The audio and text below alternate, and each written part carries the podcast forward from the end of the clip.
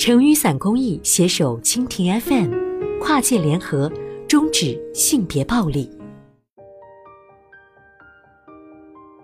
在抹完好几波眼泪后，终于深呼吸一大口，伸手敲下这篇文字。我的眼泪为一篇名为《我是范雨素》的文字而流。这是在北京做育儿嫂的范雨素大姐亲笔写就的自己的命运小传。他写道：“我的生命是一本不忍卒读的书，命运把我装订的极为拙劣。瞧，多赞的文笔，多酷的开篇。从小就喜爱读报看书的范雨素大姐，之前是一位乡村小学民办老师。在二十岁那年，因为无法再忍受她称为坐井观天的枯燥日子，离开家乡湖北，北上来到首都。”这场漂泊，如今一晃就是二十二年光阴。从想要赤脚走天涯的少女，到两个孩子的单亲妈妈，工作、家庭、人情冷暖，语素大姐悉数道来。她的字里行间有着一种鲜明的个人风格，介于严肃与调侃之间，有趣又让人难过，克制又饱含温度。要知道，写文字好看容易。温暖却难，因为温度需要作者深深的慈悲。在这神州大地的嘎嘎啦啦，范雨素的故事，也是千万名家政大姐的故事，也可能是我们每个人的故事。作为女人，范雨素的异性缘似乎并不很走运。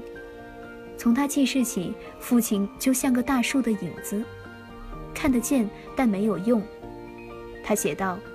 父亲不说话，身体不好，也干不了体力活。屋里五个娃子全靠母亲一个人支撑。二十岁出走北京，他却发现理想照不进现实，因为挣点钱只是能让自己饿不死。他感觉自己在蹉跎，于是草草把自己嫁了。接着是两个女儿的相继出生。婚后五六年，当时的丈夫开始酗酒打人。由于实在受不了家暴，他决然离开。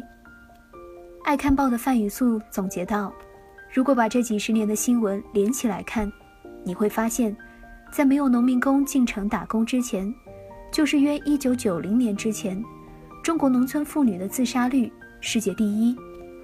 一哭二闹三上吊嘛。自从可以打工，报纸上说农民女人不自杀了，可是又出现了一个奇葩词汇。”吴妈村，农村女人不自杀了，都逃跑了。我此前接触过的不少家政大姐，也有着十分相似的感触。有位来自陕西的家政大姐曾这样对我说：“以前受了气无处跑，娘家也回不了，现在至少我可以出来打工，躲得远远的，自己挣了钱回老家也不会再被人看不起。”她的一个姐姐，就是因为面对家暴无处跑，选择了自杀。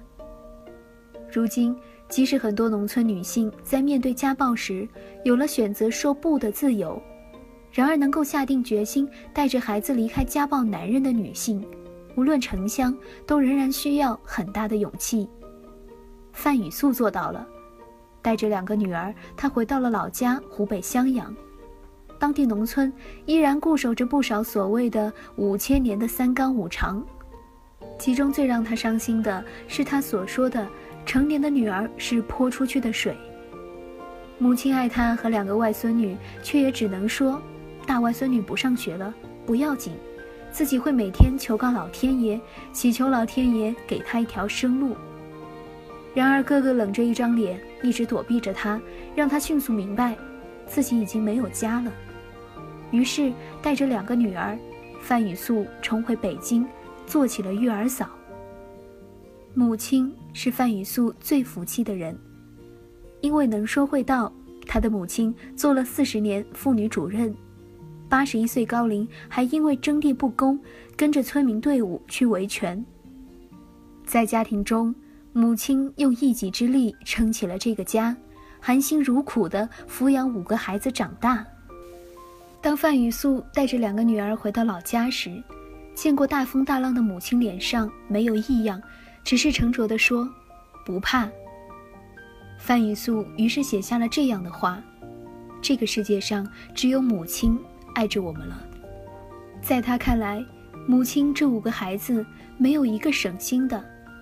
大姐智障，后来早逝；二姐小儿麻痹；大哥几番折腾，仍旧逃不脱在家种地，接着外出打工的命运。二哥本来前程大好，却迷上了赌博。范雨素是母亲在四十岁生下的健康女儿，也并不循规蹈矩。在范雨素眼里，母亲是农村的强者。母亲今年参与的维权，是因为生产队征地而起。范雨素把这一切写进书里。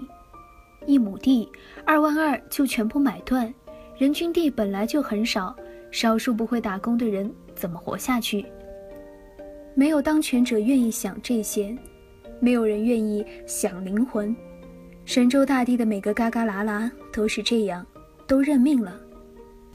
即使是农村强者的女儿，当站在城市的水泥森林里，范雨素身上的标签也只有村里人。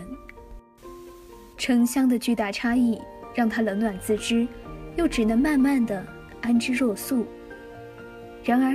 凭着睿智与人生经验的积累，如今的他已经可以客观面对这种城乡之间的摩擦与冲击。他知道自己可能会像他书里写的，经常受到城里人的白眼和欺辱，也亲眼见过那些城里人不正直与卑微。于是他写下这些文字。这时我想，是不是人遇到比自己弱的人就欺负，能取得生理上的快感？或者是基因复制。从那时起，我有了一个念头：我碰到每一个和我一样的弱者，就向他们传递爱和尊严。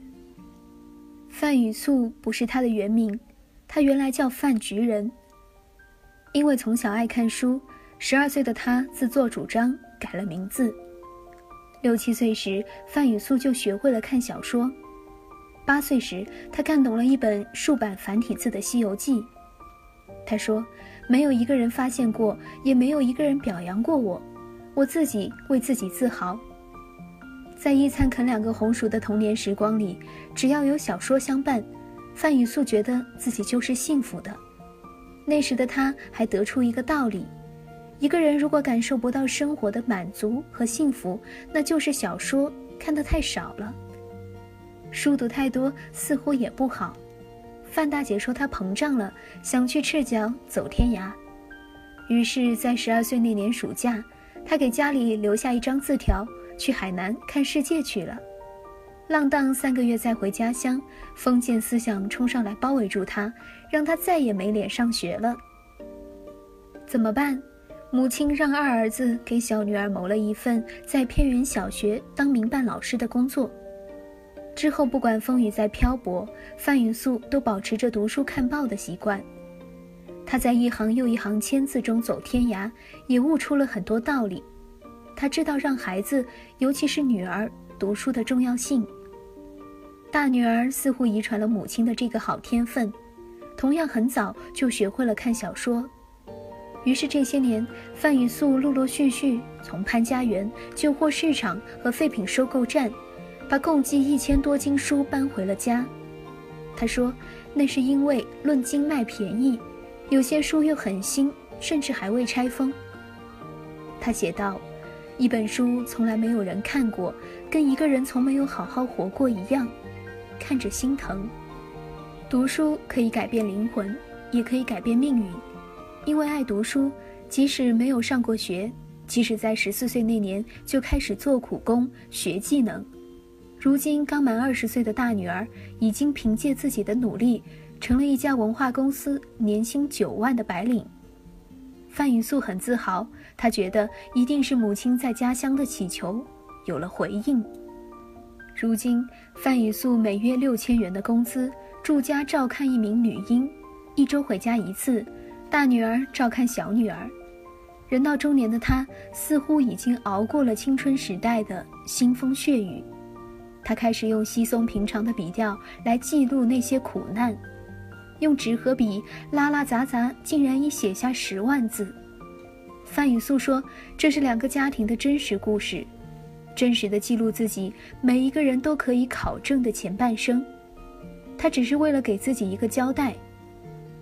从未写过文章的他，早已给自己的这本长篇小说想好了名字，叫《久别重逢》。